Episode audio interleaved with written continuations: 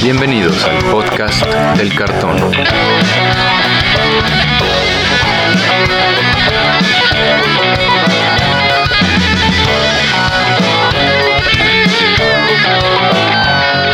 Arrancamos. ¿Qué tal amigos? Bienvenidos nuevamente al podcast del cartón, el podcast donde nos gusta platicar sobre todo lo relacionado con el juego Magic the Gathering. Yo soy Andrés Rojas, también conocido como Chad, y me acompañan mis coanfitriones, Brian Romero y Antonio Tetri. ¿Cómo están amigos? ¿Qué tal, Chad, Brian, audiencia? Gusto en saludarles. Hola muchachos. Pues bastante bien, aunque recientemente le contaba a Teddy que fue un evento al aire libre y se nota que ya no nos había dado el sol en toda la pandemia. Me requemó un poquito y ahorita me ando pelando como tamarindo. Pero de ahí en fuera, todo bien. Sí, el sol ha estado canijo y como que ya queremos todos salir. Ya necesitamos que nos pegue nuestra vitamina D. Esperemos que en sus lugares de origen también estén ya saliendo a tomar el sol. Pero bueno, vamos a lo que nos gusta, hablar de cartitas, hablar de cartón. Y creo que tenemos algunas noticias por ahí primero, antes que nada. Pues esta semana y desde la semana pasada, ¿no? Como que nos han abordado muchas noticias de Magic. No, no solo fue el lanzamiento de Modern Horizons 2 y el auge de la compraventa de estas cartas, sino nos llovió una noticia que lastimó bastante a los jugadores profesionales del Magic. ¿no? La, la, primera, la primera noticia que nos dieron fue que iban a reducir el premio del Mundial de Magic en una cantidad de 750 mil dólares. Y Wizards había... Ah, de la que o sea, ¿cuánto era? bueno, Wizards había anunciado este evento como muy platillo, ¿no? El Mundial de Magic y, y una cantidad impresionante de dinero que se iba a repartir en premios, una cantidad de un millón de dólares que iba a ser repartida. Un millón de dólares, o sea, es muchísimo dinero que iban a dar. Era un evento que le iba a cambiar la vida a, pues al top 8, ¿no? Siquiera. Claro, sí, por lo menos. Y bueno, aparte, como ya es los últimos de en teoría, bueno, ya sabemos que el, el, juego organizado está un poco en problemas, en terremotos. Y aparte hacer este corte, sí suena muy. Vamos a darle cuello un poco más, ¿no? Al juego competitivo. Fíjate que yo creo que el COVID y, la pandemia y esta crisis económica está pegando en, muchas esferas. Yo creo que Wizards of the Coast no se imaginó, a pesar de que tiene ventas, a pesar de que es una gran compañía y la gente sigue consumiendo su producto y cada vez más personas se acercan al juego, yo creo que eh, tuvieron que, invertir o, gastar en otras cosas y no se imaginaron ni vislumbraron que esto les iba a pasar.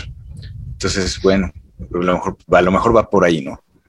Oye, pero a ver, Wizards ahorita en, los reportes de Hasbro, Wizards of the Coast, que pertenece a la empresa Hasbro, ha, reportado ventas récord, ¿no? En, en, en, los productos de Magic.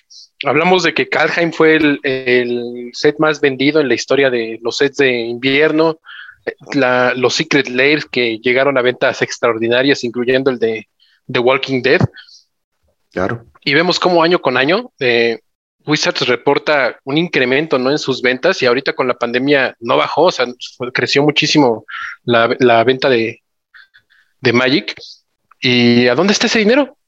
O sea, Ma Magic está manteniendo al resto de Hasbro, a lo mejor y Transformers no vendió lo suficiente el año pasado y, y, y Megan Fox Just, sigue cobrando.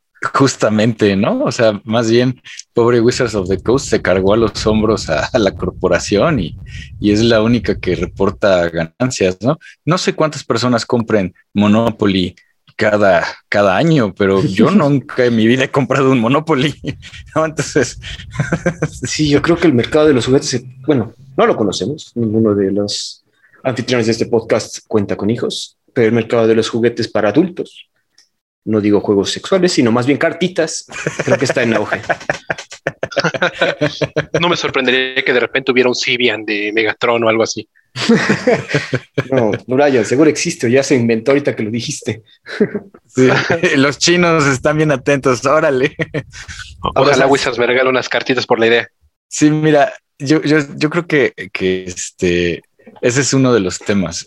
El, el juego para adultos está en auge sin embargo, tal vez no sea suficiente, ¿no? O sea, yo pienso como compañía y pienso que mis empleados tienen que estar seguros y tengo que pagarles su sueldo y, y su seguro de gastos médicos, más lo que reciben del gobierno y a lo mejor, digo, el podcast pasado o el anterior enseñaba, ¿no? Que este Aaron Forsyth regresaba a la oficina y posteó la imagen de Lursa.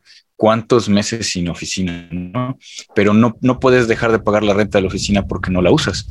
No, no puedes, no puedes dejar de pagar el teléfono, pues porque hay, es que no lo estoy usando. Y más bien, a ver, más bien pagar el internet, más bien pagar este, ese, ese otro tipo de cosas. No, soy empresario, no tengo una empresa, pero estoy tratando de pensar que algunos gastos siguieron y sobre todo mantener eh, Hasbro siguió. Y pues sí, este, esta canija de Megan Fox nos está drenando dinero para, para los premios de los, de los jugadores profesionales. Pero a ver, aquí el problema y la queja que yo más he visto en, en redes sociales eh, es que muchos jugadores ya están comparando a Wizards con empresas como EA Sports, ¿no? De, videojuegos, que buscan estas formas como las loot box, ¿no? De generar una cantidad mayor de ingresos y, les deja de importar su base de jugadores. Claro.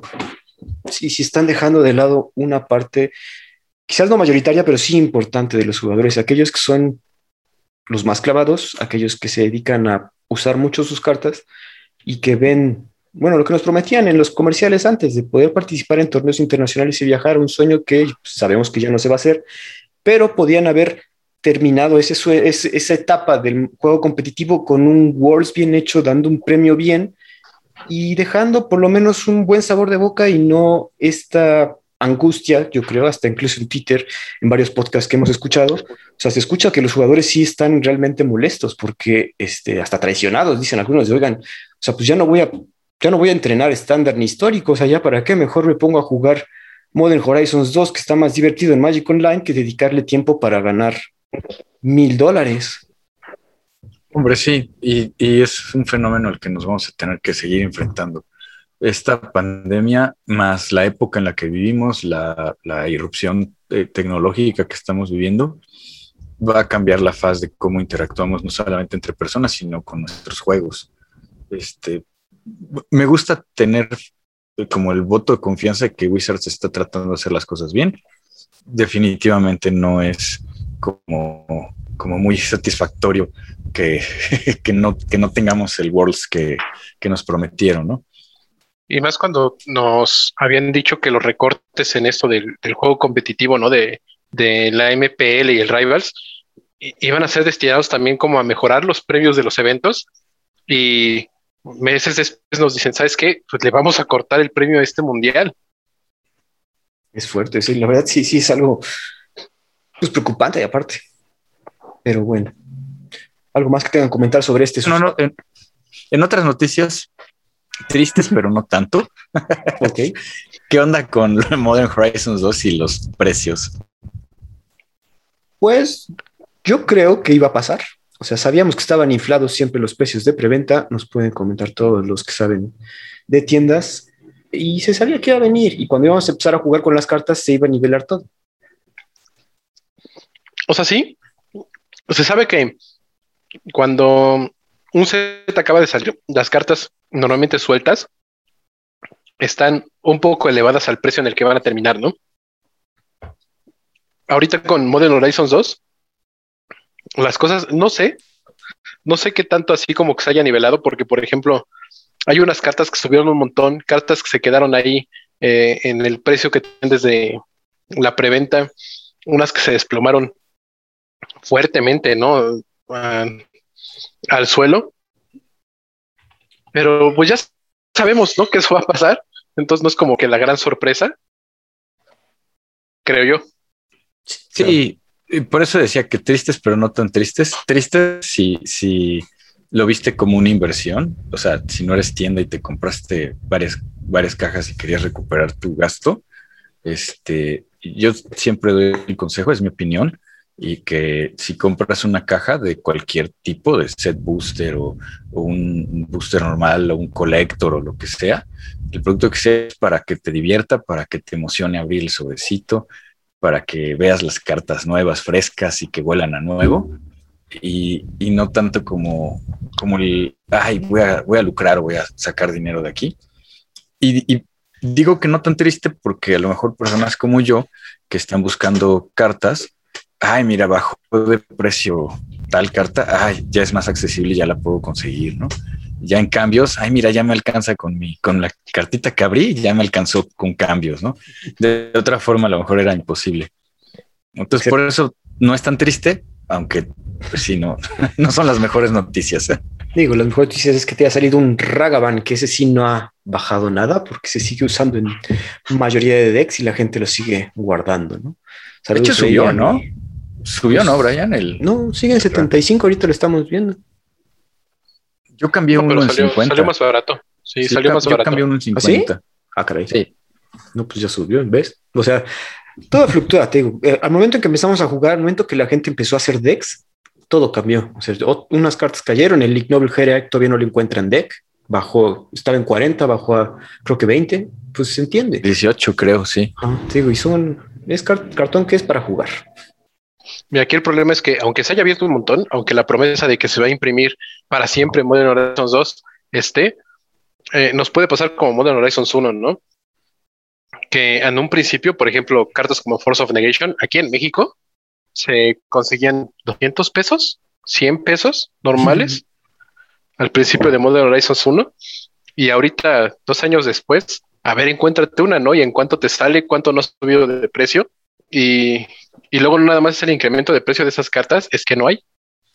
Sí, te iba a comentar eso, que más que estén caras, porque me parece que las cartas de Modern Horizons 1 no, no todas son caras, o sea, los staples, eso sí, pero otras cartitas como tierras, las famosas Horizon Lands y cosas así, no son caras, pero no las encuentras.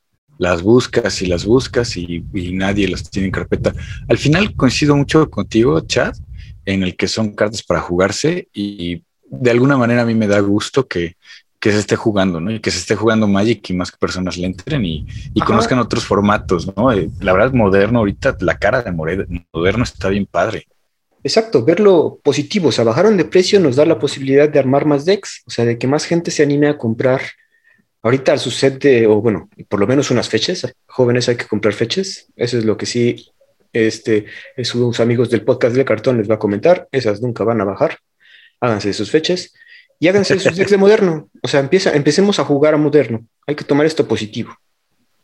Sí, la verdad es que yo sí ando un poquito emocionado. Te digo que hice un deck que le llaman los nuestros amigos este, del norte, les llaman Rug, este, porque no, no son de ninguna lista. Y este ya casi lo termino porque se reimprimieron las Fetchlands y ya nada más me falta una. Exacto, aprovechar. Y, y jugar moderno, pues está, la verdad es que está padre. El formato está muy padre, muy dinámico. 60 cartas y extraño jugar 60 cartas. Entonces es bien padre. Claro. Eh, Brian, creo que hay otra, otra noticia por ahí. Sí, anunciaron las. Bueno, bueno, ves que desde que empezaron como que los spoilers de Modern Horizons 2, Ujú. a- anunciaron que un incentivo para apoyar a las tiendas por parte de Wizards es que les iban a mandar unas cartas para regalar en, en compras, ¿no? A, a los jugadores. La primera que nos anunciaron fue Fable Passage, una de las últimas Fetchlands que han sacado. Y, re- y recientemente esta semana nos dijeron que no nada más va a ser Fable Passage, Passage van a sacar cinco cartas más eh, para, para regalar. Van a sacar Bola Citadel, Goblin Guide, Uf, Scavenging Goose, uf, Haven Mind Sensor uf. y Dig Through Time, una carta de cada color, todas de Marco Viejo Foy. Uf. Oh, wow. O sea, la verdad, todas son muy buenas cartas, vale mucho la pena. No sé si nos acordamos de nuestros tiempos donde nos regalaban una esfinge que no servía para nada. sí, sí, es cierto. Cosas Bueno. así. También nos podemos acordar de cuando nos regalaban una Cabal Coffers que no servía para nada, pero qué tal la quisiéramos tener ahorita esas 20 que nos aventaron en aquella época. Claro. El Sí. chiste es que no nos podemos quejar ahorita. O sea, si está, si tu tienda va a traer este tipo de cartas, vale la pena que vayas a consumirles. Claro, ¿no? Sí. O sea, es, es gratis. Definitivo, sí, sí. El chiste es ir y, y seguir apoyando nuestras tiendas locales. que al final nos siguen apoyando ellas a nosotros, ¿no? Entonces, está súper bien. Yo acabo de comprar un Goblin Guide. Sé más que voy a hacerme de otros de marco viejito.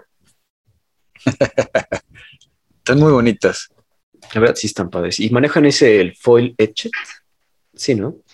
No, el, el Edge no va a ser foil regular. Qué bueno. Creo que el Edge hasta ahorita solo se ha guardado para, bueno, bien, bien, bien, bien para Collector, no, ¿cómo se llama? Commander Legends. Y ahorita Modern Horizons 2, porque el Edge que vimos en, Strixhaven. en Strixhaven, pues así que digas, Uy, ay, increíble estaba, pues no, pero no por criticar, o sea, tiene sus toquecitos ahí que dices, bueno, qué padre, excepto los japonesas. En las japonesas Edge sí se pasaron de lanza, pero creo que hasta ahorita así va a estar. No, no, no han anunciado que vayan a sacar este tipo de foil en, en otra cosa. Oigan, y hablando de foil, les iba a decir que noté que el foil de Modern Horizons no se dobla. Entonces, Ah, bueno. mis tubitos de Prinkles ya no los voy a poder usar para mis cartas foil. bueno, ya tienes que usar uno de esos. Eso, eso creo que es una buena noticia. Es una buena noticia, sí. Bueno, al menos aquí en, en, en Puebla, donde vivimos, que la humedad es relativamente media, media. Sí, ¿Baja? es media, media baja. De hecho, eh, por temporadas es muy seco. Antes de la temporada de lluvias, el pasto se veía amarillo, si es que todavía quedaba pasto. Y, y ahorita se nos dejó venir la temporada de lluvias y ya se ve verde otra vez, pero pues sí, humedad media. Ah, sí, sí, sí, ahorita que estamos en temporada de lluvias y hay como humedad en el ambiente, las cartas han resistido lo suficiente como para no pandearse horrible A lo Legends. A los Legends, justo. a los Commander Legends, que sí son las Pringles del Magic. Eh, Espero continúen así, ¿eh? Es- espero el foil de, de siguientes expansiones lleguen chidas. Lleguen chidas. Perfecto, amigos. Eh, seguimos avanzando. Acaban de anunciar, Brian, no sé, tú estás más al tanto, un Historic Brawl de 100 cartas. Si recordamos, Brawl es el formato de Magic Arena Singleton, donde manejas igual un comandante. En un principio era solo de cartas de estándar. Bueno, siempre ha sido de cartas de estándar, ¿no? Sí, sí, en- cuando nació Brawl era con cartas de estándar, Ajá. lo, lo volvieron histórico con el nacimiento de, de este formato en Magic Arena. Ah, perfecto.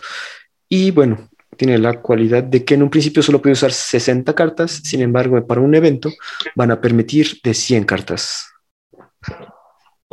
Sí, hubo Aquí- dos, dos eventos en, en Arena. Eh, eh, otra vez repitieron el, el evento de cartas de- del Magic inicial de puedes traer todas las copias que quieras en el deck. Eh, otra vez no pudimos ver decks horribles, pero no, no, no sé, es un, fue un evento muy raro. Y este evento, eh, a mí me tocó jugarlo y disfrutarlo la, la semana pasada. El, el de Brawl histórico, la verdad está muy padre, está súper chido. Ah, Bueno, a mí me gustó Brawl, ¿Qué se me hace como un Commander. ¿Vale? ¿Qué jugaste? Eh, estuve probando varios decks. Eh, probé Golos, probé Winota, probé Ah, qué Uro, probé Coma. Eh, pues oye, los desbanearon, hay que usarlos. Ah, que sí, usarlos. Hay que recordar que desbanearon también cartas en histórico, ¿verdad? Sí, y, y está, está padre, está entretenido. De hecho, me tocó jugar contra un par de Calias. Esta Calia que no se juega, no se jugó la, la de M19, si no mal recuerdo, de tres manás. Ajá. Bastante interesantes, ¿eh? O sea, sí, sí hubo una variedad muy amplia de, de decks. Y espero se vuelva un formato constante en arena. No voy a poderlo jugar tanto porque desde hace un rato mi computadora decidió morir y, y, uno vive al día y, ya veremos cuando tenga de nuevo, pero eh, está muy padre. O sea, sí, espero lo continúen, lo, lo dejen libre en arena para que lo puedas jugar, hagan eventos o torneos de este formato en arena, porque pues es el Commander que yo siento al menos puede ser accesible si algún día pasa a físico, eh, que puede ser accesible para todos, ¿eh? Te iba a decir eso, que al final este, creo que Wizard sigue coqueteando con Commander y cada vez vemos más cosas que se parecen a, a- a él, al formato. Está padre, o sea, yo no lo he jugado porque pues juego Commander en físico, pero igual vale la pena probar el Sí. Historic Brawl de 100 cartas. Y como dices, Brian, ojalá lo, lo dejen más seguido, porque según yo es por eventos. Ojalá dejen ya como formato ya establecido.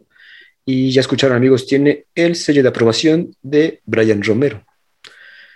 Y también, amigos, creo que nos llegaron, como siempre, ya se habían tardado, sus amigos de Wizards, nuevos Secret Lairs, que, dependiendo a quién le pregunten, están buenos o no.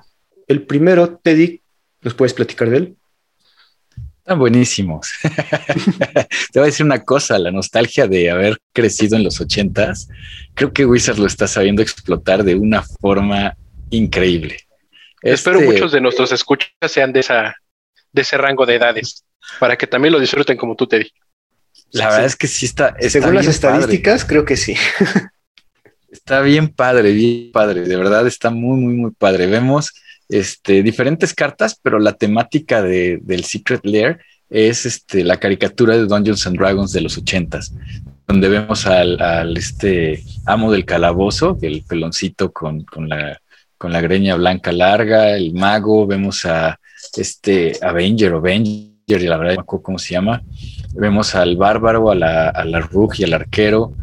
Este, bueno, la carta que representa al al amo del calabozo Commander Sphere, que vale tres manás y te da maná de cualquier color. Bueno, del color de la identidad de tu comandante, la sacrificas, robas carta.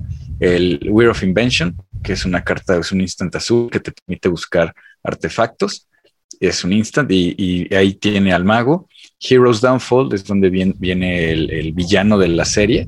Este Heroes Downfall, dos manas negros, uno incoloro, destruye esta eh, criatura o Planeswalker. En Impact Tremors, uno rojo y uno incoloro, es un encantamiento que cuando entra una criatura este, haces un daño a cada oponente. Y en esta ilustración vemos al, niño que es bárbaro, vemos al arquero y vemos a la Rug. En el Primal Vigor, que cuesta uno verde y cuatro incoloros, que también es encantamiento, eh, vemos a, a otros de los personajes, la verdad no lo ubico muy bien, me parece que es como... ni era villano. Sí. ¿Perdón? No me acuerdo de ese. Sí, es que no era villano y no era, no era, no era ni bueno ni malo, sino que de repente era el non-player character que de repente ayudaba a la partida. Entonces ahí, ahí sale él. Y en el Unbreakable Formation, que vale uno blanco y dos incoloros, es un instant y las criaturas que tú controlas ganan indestructible hasta el final del turno. Vemos al caballero y vemos al acróbata, que ahorita eh, fuera de micrófono está platicando con Chad antes de ser monje, antes de que existiera la clase de monje en Calabozos y Dragones, la clase original era acróbata. Vamos a tener eh, nuestro, esperen nuestro episodio de Calabozos y Dragones porque vamos a guiquear duro. Sí. espérame, pasaron de un acróbata a un monje. Eh, la evolución de, de Dungeons and Dragons, de Calabozos y Dragones, la clase original no era monje la clase original era acróbata. No y entonces a Gary Gygax, Brian. Oye, pero es que no, no más, ¿cómo pasas de acróbata a monje? O sea, que te corrieron del circo. ¿Cómo? ¿Cómo? No, no, ¿Qué explicación les dieron? Fíjate, la chica que usaba la capa de invisibilidad era, era Rug, era una pícara. Y, y el caballero solamente tenía un casco, no usaba espada, ¿no? Entonces, bueno, Ah, bueno, Brian, ¿tú viste la caricatura de Calabozos y Dragones de los 80? No, a mí me tocó nacer en el año 90. Entonces, a mí solo me tocó como el grunge y esas cosas, pero a partir de Nirvana, cuando, Roses y ya.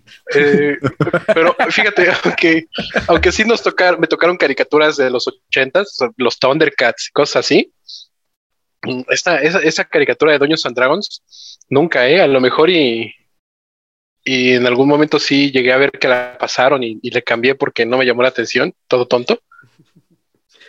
Pero no, no, me tocó. Sí, no, o sea, no, no me tocó. Yo no, me acuerdo bien de cómo iban los capítulos, pero me acuerdo que me divertía mucho. Te voy a decir una cosa, yo eh, pude ver el final de Calabozos y Dragones hasta apenas hace un año.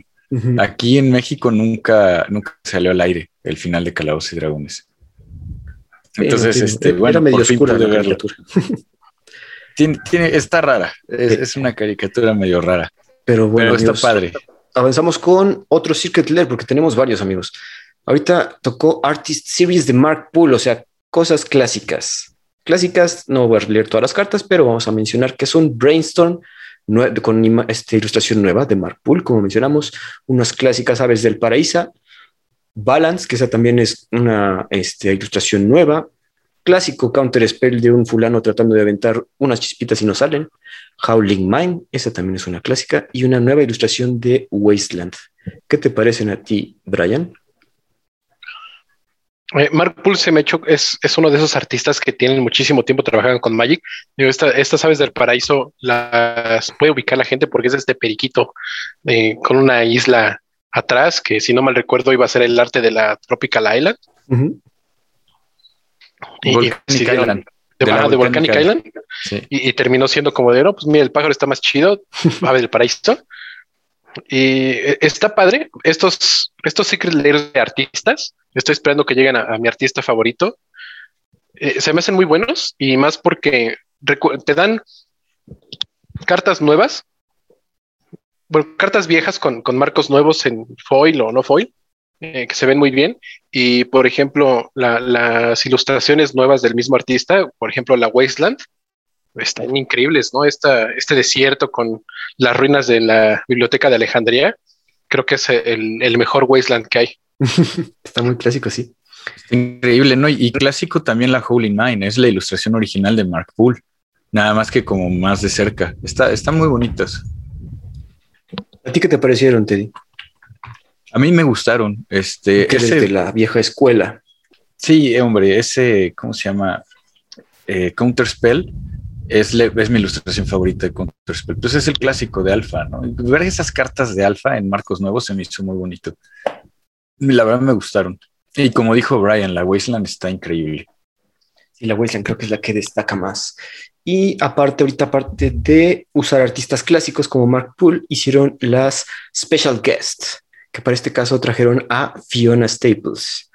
Quien no sepa quién es Fiona Staples, yo hasta ahorita me acordé quién era, discúlpenme es la artista de un cómic muy bueno que se llama Saga. Tiene el sello de aprobación del podcast del Carstone. Si no lo han leído ustedes dos, háganse un favor, compren Saga. No ha acabado esa serie, pero vale mucho la pena. Y hablando de las cartas, es un paquete de Secret Lair que tiene cartas muy buenas, a mi parecer. Trae la Driada que te duplica el maná, o el Metallic Mim, que es un changeling que poncha a tus criaturas de un cierto tipo. El clásico Sakura trae Vedler con una nueva ilustración un Souls Carmesh que yo, ahorita viendo lo bonito, quisiera uno para mis decks y Spellqueller. Sí, el Spellqueller está muy padre. Bueno, la verdad es que todas las ilustraciones están muy bonitas. ¿Y sabes qué me llama la atención de este Secret Lair, Chad?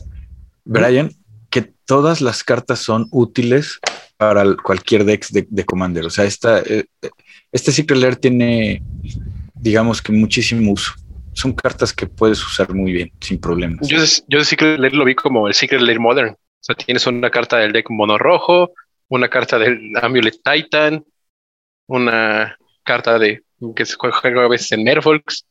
Están, están bien, o sea, está usable, ¿no? Sí, la verdad, las ilustraciones tan bonitas son de esta artista de cómics. Y también tenemos otra que es. Perdón. Dime y son borderless, o sea, están, están muy bonitas porque todas son sin borde, están tan padres. Exacto, también más atractivo. También hicieron otro special guest de cuatro cartas del artista Jean Bartel. Y estas cartas son Archeomancer, que te busca un instant sorcery de tu graveyard a mano, Bloom Tender, que es la que yo creo que destaca más, una mesa enchantress y Meteor Golem. Todas como muy de mujer, ¿no? Perdón, este Brian. O sea, como que el arte es, son son todas representadas por mujeres. Está padre. Sí, está chido. El Arquemancer creo que solo tenía una impresión en, si no mal recuerdo, Jumpstart. Entonces sería creo que la segunda carta como para hacerla un poco más conseguible para esas personas que al menos en, en Commander, ¿no? Lo llegan a jugar. No estoy seguro. Ah, no, lo estoy confundiendo con la que regresa artefacto. yo sí la he visto en ciertos decks, pero no es tan usada. Sí, bueno. Están, están bonitas. Está, la, verdad, este Secret Lair es como el que, que, digo, bueno, pues trae una carta chida y otras tres coquetas, pero no es, no fue mi favorito. ¿Cuál es la carta chida? El Bloom Tender. Bueno, sí, coincidimos los tres. El Bloom Tender está muy bueno. Sí, digo, ese. hay muchos Secret Lairs, podemos pasar al que sigue.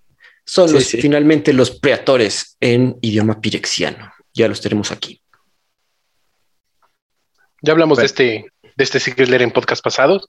Ya, ya dijimos que está chido y creo que sigue estando chido. Y podemos avanzar al que sigue, al Día de la Madre, Mother's Day 2021. Y claro, es la carta Rune- Mother of Runes en cuatro ilustraciones nuevas. Con cuatro ilustradoras, mujeres diferentes. Y la verdad es que yo me quedé con, con la boca abierta. Destaca Este- por un artista, ¿no, Teddy? Lo que pasa es que después de muchos años, muchos años, eh, regresa Rebecca Gay para ilustrar una carta de of Runes. Y curiosamente, eh, en el set se incluye arte de la hija de Rebecca Gay. Uh. Este, sí, a, a mí fue fue la que más me llamó la atención, pero la verdad es que las cuatro ilustraciones están muy padres, muy fuera de lo común, y eso se me hace muy interesante. Obviamente voy a tratar de conseguirme uno de esos. Este, la verdad es que eh, son eh, sentimientos encontrados, porque yo ya estaba muy contento con que ya había acabado mi colección de Rebeca. Y este, y bueno, pues una más para conseguir. Y es buena la carta, entonces vale la pena. Y Sí, finalmente tenemos el Secret Lair de los Signets. Son dos Secret Lairs. Son dos Secret Lairs. Ajá, vienen cinco en uno y cinco en otro, de los enemigos y los aliados. Tiene la cualidad de que vienen ilustrados por Dan Fraser, el ilustrador original, si no me equivoco, de los Moxes. De los Moxen. Sí. Es el ilustrador original de los Moxen. Y aquí podemos ver el arte de él, o sea, el estilo del Moxen. Le platicaba Chad, el Azorius Signet es como estar viendo el Mox Sapphire. Tiene toda, todo el sello del Mox Sapphire. Está muy, pero muy bonito. Muy bonito. La verdad creo que fueron los, los Secret Lair más apreciados por la mayoría de jugadores que puedas tener eh, este arte, ¿no? Como de los mocks. Los primeros mocks en, los Signets está muy chido. Creo que hay en, esto Wizard se rifó muchísimo porque se ven muy padres, ¿no? O sea, sí, tiene una imagen bastante, como diría los progres vintage. Y, a mí me gustaron mucho. Sí, la verdad, el toque clásico, como siempre, Wizard está abusando de nuestra nostalgia. Todos queremos unos Signets, aunque cuesten 40 centavos en tu tienda de confianza de a comprarles. También cómprales estos Secret Lairs, valen mucho la pena. Sí, están muy bonitos. La experiencia es- es- está padre. Y también tenemos otras cartas, ¿no? Que por ahí se colaron. Sí, ¿no? yo creo que sí se colaron, creo que vamos a hablar de ellas, pero primero hacemos una pausa y regresamos al podcast del cartón. Regresamos.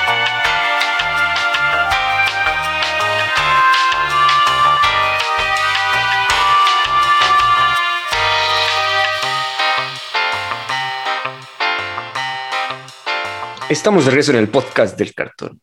Y es cierto, amigos, otra vez lo hicieron. No nos dieron tiempo ni de disfrutar nuestras cartitas. Ya tenemos spoilers. Ya salió hasta nuevas mecánicas para la siguiente expansión, que es la que viene sobre Calvos y Dragones. Mm, Ve que tienen como ese giro ahorita, la cual se llama Adventures in the Forgotten Realms. Y Wizards, como les comentamos, no nos da tiempo de nada y ya nos empezó a mostrar lo que se viene. Empezamos, Teddy, si quieres hablarnos de una Planeswalker. Pues antes de la Planeswalkers, hablar de Forgotten Realms es hablar de Drizzt Duorden y toda su partida. Y la verdad es que yo sí estoy muy emocionado. Este, sí me leí seis libros de, de- de él, del autor, y, y el personaje, y la verdad es que sí me, me gusta mucho. A los que les gusta, viene la carta, ¿no? Este, de hecho, fueron de los primeros leaks que tuvimos, el, Ya, el. Duorden. Sí. Y esta Planeswalker es una Planeswalker que se llama Eliwick, este Tumblestrom. un vale. poderoso bardo. Es un bardo, sí, pero me lo aventaste a mí sabiendo que odio los bardos. Ah, no sabía. No sabía. A ver, a ver, Teddy, ¿por qué odias a los bardos? ¿Qué es un bardo? Híjole, un bardo es un, es un cantor, es el que te cuenta. Mira, Arjona es culpable de eso. Arjona Los es un bardo. los juglares un- no tienen la culpa de. Es un juglar, sí, justamente. Este, sí, es un- es- lo- los bardos es un personaje en Dungeons and Dragons. La verdad, suelen ser muy poderosos Eh, y son personajes de soporte. No son personajes que vayan y corran al, a los golpes o al calabozo, ¿no? Más bien se ponen a cantar o tocar o hacer alguna cosa y este que ayuda a la partida. en una, en una partida que tengo con, con mis amigos, saludos a, a los calaboceros, Mariano y demás. Este, qué, buen nombre para un grupo de calabozos y dragones. Este, bueno, nuestro grupo se llama Cerdos Misóginos, pero lo dejaremos para otra ocasión. Teddy, ya no, hombre, Teddy. No te eches así a la gente. Este, este, precisamente este amigo Mariano tiene un bardo que es un minotauro y que el instrumento que toca es una marimba. Esto está genial. La verdad, el personaje es muy divertido y, es, y nos ayuda mucho. Bueno, el Walker este, este Eliwick, eh, vale dos verdes, dos incoloros y entra con cuatro contadores de lealtad. Y este, pues no sé, tiene tres habilidades, más uno, menos dos y menos siete. Y el más uno dice que te metes a algo que se llama calabozo, te metes a Venture into the Dungeon, te metes a un calabozo. Ahora, ¿qué es un calabozo? ¿Cómo que un calabozo en? Un calabozo. Yo creo que Brian nos puede explicar un poquito más este relajo. Sí, mira, con estos spoilers salió la temática que va a tener Adventures in the Forgotten Realms, que es lo relacionado con esto de Dungeons and Dragons. Eh, y lo primero que nos sacaron de los Dungeons and Dragons de Calabozos y Dragones fueron los calabozos. A ver cómo están los dragones. Pero aquí la, temática de los calabozos es que van a ser tres cartas, tres cartas especiales. Eh, al parecer, por lo que han dicho en los, los trabajadores de Wizards, van a ser cartas que van a ser súper accesibles, ¿no? O sea, en un draft no te las vas a tener que estar peleando, etcétera. O sea, yo creo que a lo mejor iba a venir un calabozo por sobre. Solo van a haber tres, ya, ya sacaron los tres calabozos que va a haber. Y la forma en la que funcionan es que tú todo el tiempo vas a traer tus, calabozos, necesitas nada más uno de cada uno en, tu cajita donde guardas tu sideboard. No ocupan espacio dentro de las 15 cartas que puedes traer en tu sideboard, o sea, son cartas extra como tokens que puedes tener también ahí. Y cuando alguna criatura o alguna habilidad de algún hechizo, porque no han sacado todo hasta ahorita, nada más han sido el Planeswalker y, la, y, y algunas criaturas, te hacen eh, adentrarte al calabozo, lo que vas a hacer es eh, poner el calabozo que tú quieras en lo que sería la zona de comando, en Commander, y meterte al primer cuarto. Estos calabozos, eh, cuando tú empiezas uno, no puedes empezar otro hasta que haya salido del primer calabozo. Y tienen distintas habilidades, vas avanzando por los cuartos cada vez que uno te, un efecto te dice que lo hagas. Y pues creo que están bastante bien. Eh, está. Eh, están raras las, esto de, explorar los calabozos porque son, son cosas con las que no puedes interactuar. Entonces, mm, este tipo de cosas, como por ejemplo las energías, ¿no? Los companion, que son cosas con las que no puede interactuar tu oponente, muchas veces han salido bastante buenas. ¿Negativas? bueno, han sido negativas para el juego, para el juego. Ah, sí, es, rompen un poquito el juego. Entonces, este, espero, ¿no? Que, no sea el caso de los calabozos. Y más porque eh, de las cartas que sacaron, ninguna se ve así como de, ay, voy a abusar de la habilidad esto de explorar calabozos. Pero no creo que no haya cartas que sí lo hagan dentro del set porque sería desperdiciar, ¿no? El, hacer esta expansión basándonos en Dungeons and Dragons y que no, no eh, eh, al menos en estándar, no se vuelva algo normal de ver que alguien explore calabozos. Para nuestros escuchas, eh, la imagen que nos muestra el calabozo es como una cuadrícula y están señalados como varios cuartos. Y por ejemplo, vamos a leer uno. Por ejemplo, está The Lost Mind of Pandelver. Entonces, cuando subes, le subes más uno a, ¿cómo dijiste que se llamaba? Eli, Eliwick Tumblestrom, te aventuras en la primer cuarto, que es Scry 1. Una buena habilidad. Digamos que otra carta te hace avanzar otro, otro cuarto y puedes tomar dos caminos, que eso es lo interesante, ¿no? Que dependiendo hacia cómo esté el estado de juego, puedes o elegir crear un tesoro o crear un goblin, ¿no? Entonces ahí ya te mueves, dicen que hagamos como un como frijolitos para señalar en dónde estamos o algún marcador. Dale. Y, y, está bien interesante porque cada cuarto tiene un nombre y parecía que estos nombres son como como ruinas o como cosas y, reflejan un poquito los efectos, ¿no? El primer efecto del que hablas este, se llama Cave Entrance, ¿no? Es Cry 1. Y en el otro, Goblin Lair o Mind Tunnels. Y de ahí tú vas tomando decisiones y vas avanzando dependiendo de las cartas que vas jugando. Lo cual está como que te hace meterte a la aventura de, de jugar un calabozo. Eso, eso se me hizo muy interesante, cómo conectar Magic con, con Dungeons. No nada más son las cartitas que vienen, sino el que vas a vivir la aventura de recorrer un calabozo. Claro. Y bueno, ahorita también yo viendo las ventajas es que tienes, pues, tienes acceso a las tres. Entonces, dependiendo de tu estado de juego y lo que haga tu deck, puedes elegir a cuál entrar, ¿no? Digo, esta en la que estamos hablando, creas el Goblin, el siguiente cuarto pones un contador más uno más uno, o cada oponente pierde una vida y gana una vida, y finalmente jalas una carta y después ya terminas tu calabozo. Y ya si sigues avanzando, puedes jugar otro calabozo. Entonces, y, así te vas, puedes recorrer los tres. o, puede ser el, o puedes recorrer el mismo varias veces. Ah, o el mismo varias veces. Ahora, hay, hay habilidades de algunas cartas de, las cuales ahorita hablaremos, que funcionan cuando ya recorriste un calabozo. Eh, la carta no necesita estar en juego para saber que tú ya recorriste un calabozo. Entonces, no importa en qué momento del juego lo hagas, si tú ya recorriste un calabozo y esta carta entra después o, antes de que lo hagas, sí se va a poder ver, ¿no? Si ya lo hiciste o no.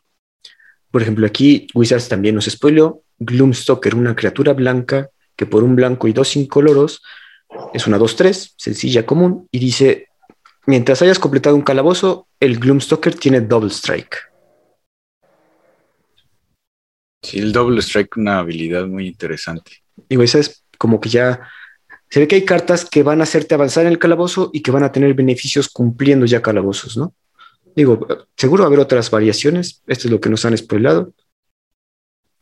Que es de lo más fuerte que hemos visto, ¿no? La introducción de una nueva carta. Y también nos advirtieron que estas nuevas cartas no van a afectar, eh, por ejemplo, al Tarmogoyf, ¿no? Porque nunca van a tocar el cementerio, van a estar en la zona de comando. Estés jugando moderno o estés jugando modern, perdón, este Commander, está en una zona de comando que es como la zona fuera del juego. Y ahí, y ahí vas poniendo tus frijolitos para ir avanzando en el calabozo y, que el oponente sepa qué, qué, va a pasar, ¿no? Más adelante. Bueno, ya, ya, ya como que tenemos una idea de qué hace un calabozo. ¿Qué tal si vemos otras cartas que también ya spoiler? Bueno, la Walker creo que no terminamos de ver qué hacen. Le quitas menos dos y ves el tope 6 de tu librería. Puedes revelar una carta de criatura y ponerla en tu mano. Si es legendaria, ganas tres vidas y pones el resto en el bottom. Y menos 7, ganas un emblema. Criaturas que tú controlas tienen trample, haste y más 2 más 2 por, por cada dungeon completado. Ah, mira lo que decíamos. Entonces ganaría más 2 más 2 por cada. Si completas dos dungeons, ya tiene más 4 más 4. Sí, está divertida, ¿no? Para, para jugar precisamente con esta mecánica. ¿Saben qué es lo mejor de cuando salga esta mecánica? Mucha gente está diciendo que ah, está medio cutre, está medio cucha, no sé. ¿Saben qué es lo mejor? Que ya no va a estar Throne of the Drain. Eso a lo mejor es un alivio, ¿eh? Va a ser un gran alivio. Con, el lanzamiento de esa expansión rota estándar. Tú, yo estoy confiando en que tú afirmes que sí. según yo, eh, no estoy muy seguro, no, no lo he revisado porque pues estándar ahorita es arena y, la arena como, como cuando tienes que adelantar tu reloj y atrasarlo, como ya es automático, ya ni te importa qué día es. es que también, amigos, creo que la pandemia nos ha afectado nuestros relojes, entonces vamos a preguntarle al poderoso Internet. Sí, porque no sé si rota ahorita con esta expansión o rota con el lanzamiento en septiembre de la primera parte de Innistrad. Ay, no, sí van a tener todavía. Next Standard. No, ah, no, sí va a estar todavía. Next Standard. Sí, todavía rota, rota con la, la primera expansión de, de Innistrad estándar. Pues ya me preocupé por esta mecánica. lo bueno es que cuando roten, según yo, rota hasta Icoria, o sea, de Icoria para atrás rota todo. Se va. Entonces, tal vez, y solo tal vez, veamos esta mecánica un poco más aprovechada con el lanzamiento de Innistrad. No sé qué vaya a traer Innistrad. Yo estoy rezándole a los dioses del Magic porque Wizards diga, ¿sabes qué estaría bien padre que sacaran en Innistrad? Pitchlands, amigas. Pero me, gusta soñar muy alto. Pero ahorita, ¿sí te di? No, te iba a decir, ¿sabes qué me hace pensar? Que vamos a tener al menos dos cartas que se juegan fuera o dos zonas de fuera de juego. El Fortel y el calabozo. Y no sé si me- se me escapa alguna otra, pero a lo mejor se me escapa una El otra companion. Bueno, fuera del juego. son eh, Fortel, eh, la aventura, La aventura, gracias. la aventura, sí. Eh. Se fue la aventura, el fortel y, la, y el calabozo. o sea, son, son zonas, es- todas están exiliadas, o sea, son cartas que están exiliadas. Y, y- y hay unas fichitas como para reconocer, ¿no? Que porque no son zonas distintas del juego, ¿no? Hay una zona que es el exilio, se van todos estos, pero se van en el exilio a la aventura, en el exilio en Forteo, ¿no? Eh, Y en el exilio, así. calabozo. no, no, el, el calabozo no es No una, zona del juego, ¿no? Ah, ok. Porque van, es, es, es la zona de comandante, que es una zona que, que no Está ahí. tienes normalmente en estándar o en, formatos construidos que no sean Commander, pero Ah, ahí está. ah. Entonces, sí, na- nada más van a estar ahí, porque cartas como eh, Glittering Wish, ¿no? Bueno, las cartas que buscan fuera del juego, pues no, no pueden buscar tus calabozos porque ¿No es eh, pues no son cartas que puedas, ajá, no, no son cartas que puedas meter en tu mano, ¿no? Digo, vamos a esperar a que salgan las reglas de, de esta expansión, no vaya a ser que sí, por alguna razón se equivoque Wizard, sí, oh mira, puedo buscarlo y mandarlo al cementerio y de repente tengo un Tarmogoyf que no debería de ser legal. No, no, no. Wizard sacó el artículo explicando que no van a poder tocar cementerio y que de hecho empiezas con las tres, con tus tres calabozos en la zona de comando y que ahí se van a quedar. ¿No? O sea, ahí, ahí están. Nada más que no puedes recorrer lo- otro calabozo hasta que no hayas completado uno. Y, así, y puedes recorrer más de una vez el mismo calabozo porque digamos que juego Goblins y me gustó este calabozo del que hablamos donde pone token de Goblin y donde hago Scry de uno. Y, entonces juego Goblins y juego rojo y ese es el que voy a estar recorriendo una y otra vez. Sí, lo digo porque muchas veces hay gente que usa los, las cartas de deseo que buscan fuera del juego para tratar de Sí. revisar sus cartas exiliadas y, y no, no, no no, funciona no. de esa manera Ah, para que no, no vaya a pasar de alguien que los escuche en un Friday o en algún evento y, oh Dios mío, no, está rompiendo las reglas, ah, sabe demasiado. No, no se puede. sí, no, Bueno, no, no sé. También no se ya nos comentaron que las los calabozos también se van a usar en Commander de manera normal, no ven ningún problema. Dijo el comité que no ven ningún problema y adelante. Sí, y te iba a comentar, las cartas que también nos spoilearon, vemos artes diferentes. De entrada, el Nadar, Selfless Paladin, que es un 3-3 por 3 manás, uno blanco y dos incoloros, criatura legendaria Dragon Knight, que Dragon Knight es una especie es, es una especie de clase en Dungeons and Dragons. Aquí lo tenemos en una, en una carta. Y viene el arte normal y tenemos una carta estilo Calabozos y Dragones 2.5, estilo No. medio Dragonlance. Estilo 3, ¿no? Bueno. ¿Tres? Tercera edición. Ajá, tercera. Bueno, yo, yo no jugué tercera. Este, me tocó ver libros de 2.5 y yo donde juego es, es 3.5. Ah, bueno, 3.5 haz de cuenta. No me va a sacar mis Mira, yo no- Teddy, ahí los tengo, ¿eh? A ver qué día echamos jugado- la aventura. Yo, yo no he jugado bien Calabozos y Dragones, no soy ese nerd, perdón, A mucho no, honor. Por no explotar mi, mi nerdez más. Eh, y, y este estilo que parecen como si fuera periódico viejito, Ándale, ándale, ándale, sí. como pintura de periódico viejito, porque pues también puede que nuestros escuchas nos, nos oigan hablar de estas, de esta expansión de Calabozos y Dragones y les pase como a mí que como no estamos muy involucrados en el juego, eh, pues tal vez la emoción no sea tanta, pero al menos este caballero dragón y su arte, que les digo que parece como dibujado en un papel viejito, café, ¿no? Y, ese- ese- ese- me, me gustó la carta en sí y, y se me hace buena, ¿no? Y, y este tipo de dragón caballero está raro y está, está coqueto. Bueno, y para nuestros escuchas que tengan duda, vamos a poner todos los links de todo lo que estamos hablando para que los puedan ver en la descripción del episodio. En Y- nuestras redes sociales. Y nuestras redes sociales. Iba a comentar, por ejemplo, Evolving Wild, subimos otra tierra, una tierra como de goblins, una manland, este, que tiene la portada del libro de, me parece que es de primera, de primera edición o de segunda. de las primeras y de los módulos. de las primeras ediciones. Pero portada de qué libro, Teddy? Este, es que, mira, el, como que el, el libro importante para a empezar con Dungeons and Dragons es el Player's Handbook. Se llama Player's Handbook porque es el librito donde los jugadores pueden ver las clases, los equipos, este, ay, mira, yo quiero jugar un elfo que tenga dos espadas, ¿no? O que tenga un arco, ay, ¿qué, qué arco tiene? Y ya buscas el equipo, ah, mira, te quiero este arco y estas botitas y tal.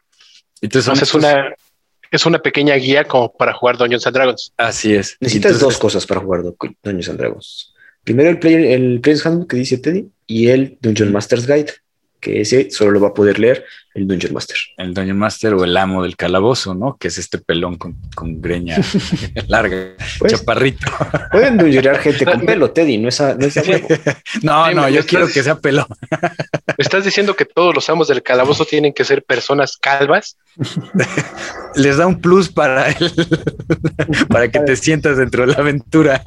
No, bueno, regresando al tema, este, la verdad es que yo me quedé boquiabierto me encantaron estas, estas alteraciones a las cartas conocidas, ¿no? Este, ahorita estamos viendo Evolving Wilds, pero está, también está otra donde sale un, este. Es que esa, esa fue un leak y no podemos hablar de cosas que no hayan sido que no oficiales, este confirmadas. exacto. Sí, bueno, Evolving Wilds es una tierra que, que la sacrificas y no te da maná, la sacrificas y buscas una tierra básica de tu librería juego y entra tapeada y en esta ocasión viene con una portada morada que dice Dungeon Module C7. Y entonces tú tenías el Prince Handbook y a lo mejor Dungeon Master tenía el, el ¿cómo, ¿cómo, me dijiste, chat? El Dungeon Master, Dungeon Guide, la guía del, del, Dungeon Guide, sí, ¿no? Este, y tú podías comprar este, módulos para ir expandiendo tu aventura. Y entonces aquí el Evolving Wilds tiene este módulo que es el C7. ¿no? O sea, el nombre yo creo que lo, se lo pusieron así, o a lo mejor sí está inspirado en uno, en uno real de primera que no me tocó ver, pero padrísima, o sea, padrísimo porque se ve la portada del libro y eso se me hizo súper interesante. Y así como esa tenemos otras alteraciones, otras cartas, donde vemos, por ejemplo, algún personaje y vemos los estáticos de los personajes. Los estáticos son características numéricas de tu personaje para que tú puedas jugar en este mundo eh, fantasioso, porque dijiste que necesitas dos cosas, pero en realidad necesitas cuatro cosas, chat. Ah, claro. Los libros, los dados y otras personas con quien jugar. si te falta uno de esos, es muy Necesito amigos para jugar Dungeons, ya estamos yendo mal. sí, diferencia de Magic, y creo que esto es lo que, esto está padre, esta historia, a lo mejor es rumor, pero es lo que yo sé, parte de lo que inspiró a Richard Garfield a crear Magic fue el que no encontraba una partida para jugar Calabozos y Dragones. Entonces dijo, ¿cómo hago un juego que sea más fácil de jugar entre dos personas, que no necesitamos ser cuatro o cinco, porque aparte en calabozos puedes jugar cuatro, cinco, seis. Entre más personas es más difícil, pero también es más eh, divertido, es más chorcha, como decimos aquí en México. George es el relajo, la plática y pasarla bien. Y, Richard Garfield estaba con eso de que quería hacer un juego y mucho de lo que vemos en Alphabet Unlimited revisada, incluso Arabian Nights de Dark y las primeras expansiones de Magic, es esta inspiración muy fuerte en Calabozos y Dragones. Y el que lo estén materializando de esta manera se me hace, aparte de romántico y nostálgico, súper bonito.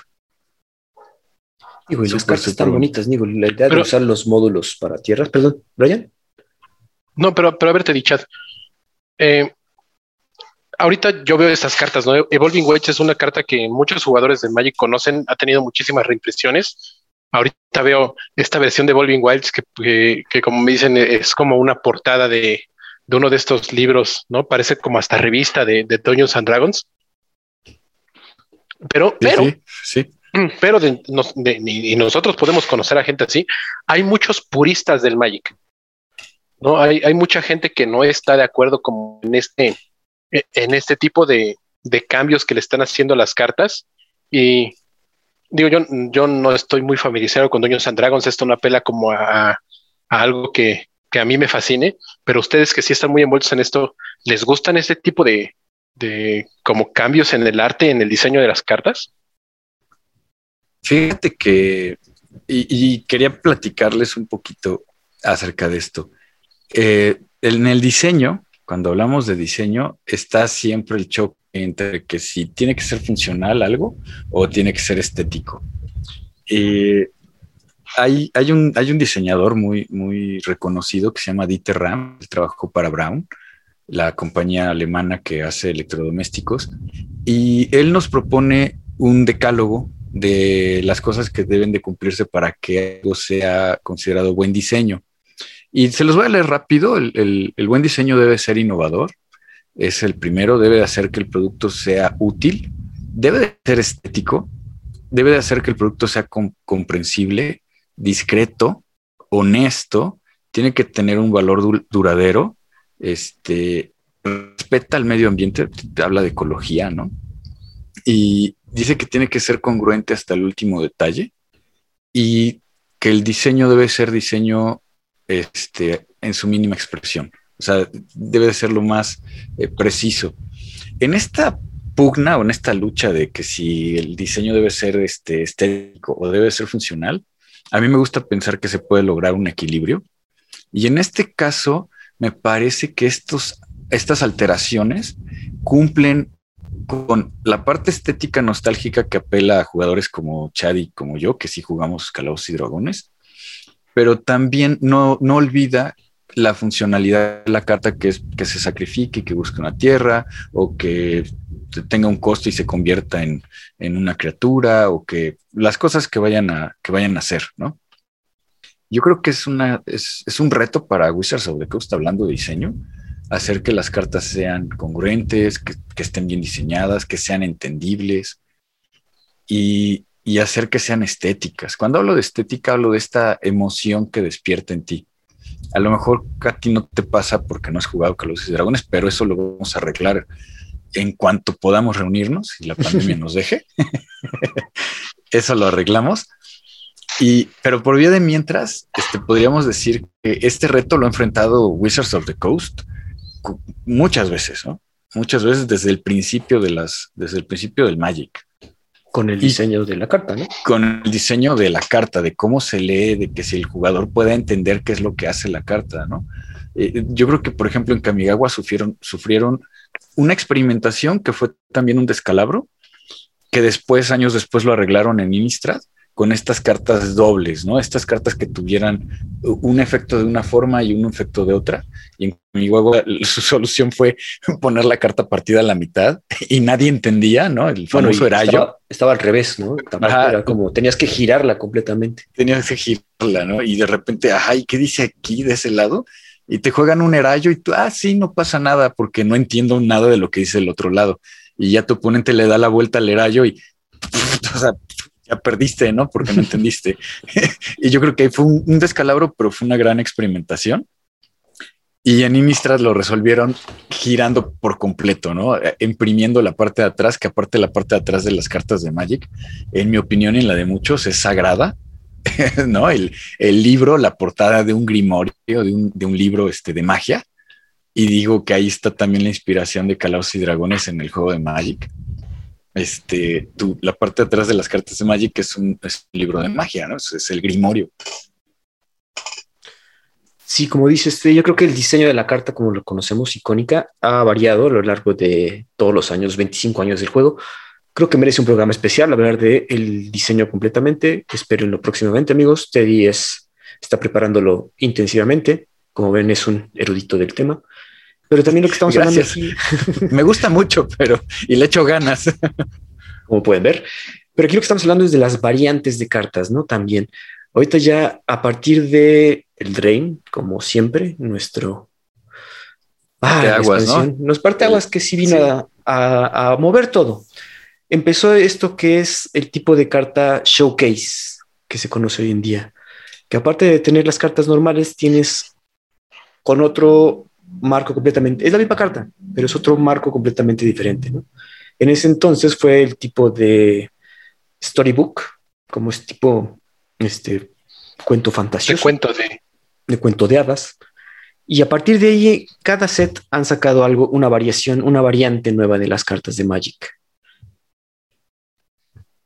Bueno, eh, creo que Trono del Drain es el primero que explota esto eh, no sé, no dentro de, lo que es como este tipo de variaciones ya bien nombradas, ¿no? Porque en variaciones en el eh, en lo que es este el marco de la carta, digo, lo vimos en Future Sight también, lo vimos cuando cambiaron de marco viejo al nuevo, ¿no?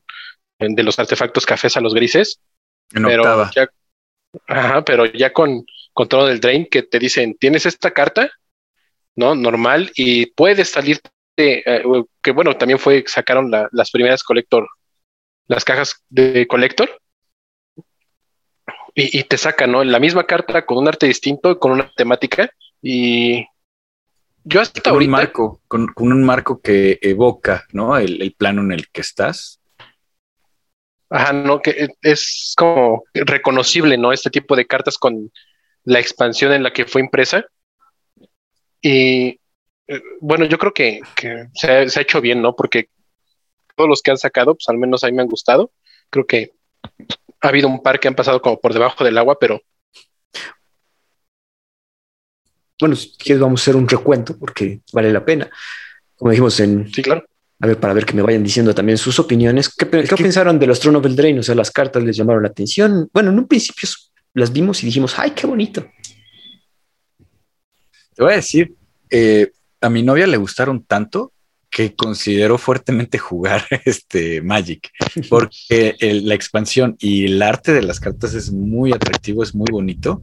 Esta idea de Hansel y Gretel y los cuentos clásicos de los hermanos Grimm, que cabe destacar que los cuentos clásicos de los hermanos Grimm son de terror, pero el, arte y lo que conocemos como ya más Disney está, están muy bonitos. A mi novia le, le llamó mucho, le gustó. Y, a mí también me gustaron. tengo mi, mi Brenson Borrower es de, esa, ese estilo de arte. Bueno, y salió. Luego, luego, pues, yo vi cuando salió. sí, bueno, fue gracias Hasta se lo quitaste a, tu novia, te vi. sí. De hecho, ella le salió y tú se lo quitaste ahorita que me acuerdo. Yo se lo quité y ella, pues sí, bien, bien buena onda, así de toma, este, úsala. a mí me, me, encantaron y a ella le gustaron mucho. Entonces, como que hay una conexión ahí bonita. Bueno, pero a ver, por ejemplo, en Theros Beyond Dead sacaron nada más las constelaciones de Nix, que nada más venían en los dioses y los demidioses, que pues no sé cómo las veas tú, son... A mí se me que, están padrísimas, o sea, están padrísimas, pero eh, no, no, no, no, no apelaron a nada que, que me gustara. Están muy, muy padres. El, el, arte está muy diferente. Simplemente como que no. Y creo que en general la gente salieron y gustaron, pero no lo suficiente. No lo suficiente. Por ejemplo, en Icoria estuvieron padres, a mí sí me gustaron, porque salieron ahí con formato de cómic. Se aventaron. Sí, sí, se aventaron el, arriesgue total y lo, pusieron todo, toda la carne al asador y hicieron la misma carta. Y por ejemplo, en, Icoria fue que vimos a, Godzilla, ¿no? Ajá, también. Entonces, este, que tuvieras la misma, la misma carta, pero con Godzilla, estuvo increíble, ¿no?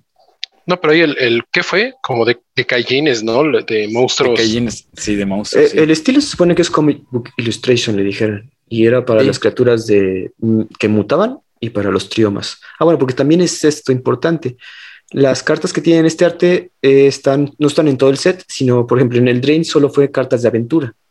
Para Icoria, nada más fueron cartas con Mutate y las triomas. Ándale. Para... Y los Planeswalkers. Ah, los Planeswalkers, claro. En Core 21 nos dijeron que había como 19 tipos de Teferis, que había ciertas variaciones y era el, estilo Signature Spellbook. Según esto no me hicieron para Planeswalkers, no destacó tanto. En Double Masters vimos las Full Art muy bonitas. ¿No crees, Brian? Creo que son las que más éxito han tenido. A mí en general me han gustado. Me gusta que esté sacando como estas versiones de cartas que puedes meter en tus decks de acuerdo a tus gustos. Hay, hay muchos que, no les gusta como meter una versión de, diferente de cada carta. Eh, yo soy de los que prefiere tener así cuatro ilustraciones diferentes. Pero en, general me han gustado. Creo que desde que salieron entrado del Drain y, fue la aceptación fue demasiada, ¿no? O sea, fue, fue tan grande la aceptación. Nada más han ido como que incrementando lo que están haciendo en, en, en cada una de las expansiones y creo que eso también en, un futuro puede ser un problema porque pues ya estamos viendo tantas variaciones de, las cartas. Sí. Que ya no, porque ya, ya termina no siendo nada más en las expansiones, en que eh, tu Collector Booster no te pueden salir estas cosas, sino que también la Secret Lair han como agarrado este factor para también vender, ¿no? Y, algunas cartas y de repente ya hay, puedes ver una, una, de tus manos de Magic y dices qué juego está jugando, ¿no? Porque las cartas se ven muy extrañas. Oye, sí es cierto, ¿eh? Sí es cierto. Estoy de acuerdo contigo. yo quisiera ponerlo en la mesa. Me encanta que Wizards of the Coast esté apoyando el arte y estar variando. Estoy de acuerdo en que puede ser problemático. Sí, y de repente sí saca mucho de onda de a qué está jugando porque ya no parece Magic, ¿no?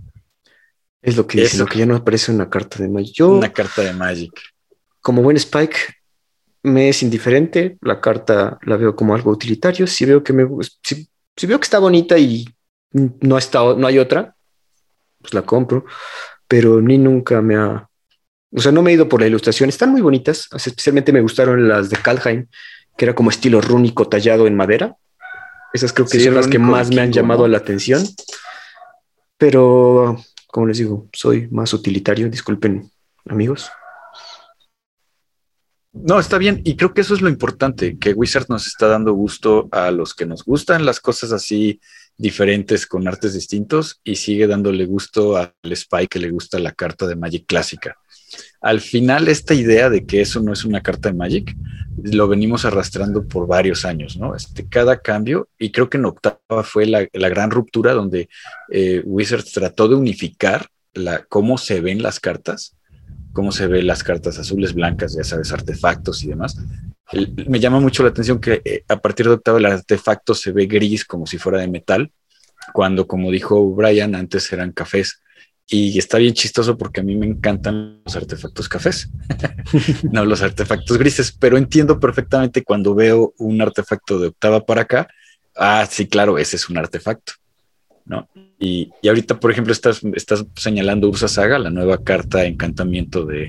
es que, bueno, el showcase de Modern Horizons para nuestros escuchas fueron las cartas Sketch, Aquí sí fue una, una, variación bastante diferente a lo que estaban acostumbrando, porque no fue como meterle un arte eh, más a estas cartas, sino eh, algo que yo había visto muchísimo en Twitter eh, por, mucho tiempo, era en los twitters de, los artistas, te mostraban muchas veces, con permiso de Wizards, el, el desarrollo que llevaban al arte de una carta y pues llama mucho la atención, ¿no? Ver cómo algunos dibujos, por las razones que les da Wizards para que dibujaran esa carta, terminaban pasando de algunos rayones bastante raros a la carta final que estabas viendo, ¿no? Y, toman este proceso, toman como el, los esquemas, ¿no? De, los artistas previos al, dibujo concreto, al arte concreto de la, de la carta que vemos. Los bocetos. sí, el boceto. ¿no? Ajá, lo, que, los bocetos. Y, y me gusta que no solamente ponen este, este boceto en la, carta, sino que también nos dan en la parte de abajo de la carta, nos ponen la dirección de diseño que le dieron al artista para crearla, ¿no? Y entonces tú ves como con algunas ideas bastante vagas, como por ejemplo eh, el Gargadón, eh, le dieron la instrucción al artista como de, mira, tenemos el, el Greater Gargadón y el Lesser Gargadón, te toca a ti dibujar el Gargadón regular. el Gargadón. Y, con esa dirección, el artista hace este sketch, lo manda, lo prueba, terminan la carta y sí, es, es, bastante padre ver, no, como que todo, que, en las cartas podamos apreciar el proceso creativo que tienen los artistas para llegar al arte final. Sí, fíjate, este Jesper, Jesper Jensen, el que ilustró o va a ilustrar, bueno, ya la ilustró y le estuvo mostrando Lot, la, la diosa araña de, de Forgotten Realms, y nos enseña todo su proceso la verdad, yo enamorado del arte, pues sí, me, gusta ver este tipo de cartas. A mí sí me gustaron, a muchos he escuchado que no, que, que, feo porque tengo que ver esos rayones, ¿no? Pero, pero a mí sí me sí, apela a mí que, me gusta tanto este proceso creativo. No, y al final las cartas en vivo se veían increíbles, ¿eh? De los sketch, como todas las, las, las variaciones que le ha hecho Wizards, bueno, creo que de las que menos me ha gustado ha sido como las de Icoria, pero en, todas las variaciones que han hecho, sí, este, sí, ya que las tiene uno en las manos, ya que las puedes ver, me, pasó en Trono del Drain, me pasó con Kalheim, me pasó ahorita con los Sketch, que las veo, las abres y luego, eh, incluso en sus versiones foil o ahorita Edge con en Modern Horizon 2, y dices, órale, no se ve súper padre, no, no es como que la gran diferencia, eh, pero a mí, a mí al menos me, ha gustado bastante y más porque que se vean mejor en las manos que en las imágenes que nos sacan. Increíble, como dice Chad y como dices tú, este, con, con el set nórdico, al principio los previews mucha gente se quejó, pero sí, cuando abrí uno, este, me fui de espaldas y dije, wow, la verdad es que este arte está súper bien. Exacto, como pueden ver amigos, aquí ya expresamos nuestras opiniones, sin embargo nos interesa más conocer las opiniones de ustedes, les gustan este tipo de variantes, las usan, prefieren las cartas clásicas, prefieren comprar marco viejito, entonces preferimos que nos escriban al podcast del cartón para escuchar sus opiniones. Eso sería todo por este episodio. Hasta luego. Gracias. Escríbenos con todas tus dudas, sugerencias o comentarios a elpodcastdelcartón.com y en Twitter encontramos como arroba podcast de cartón. Hasta la próxima.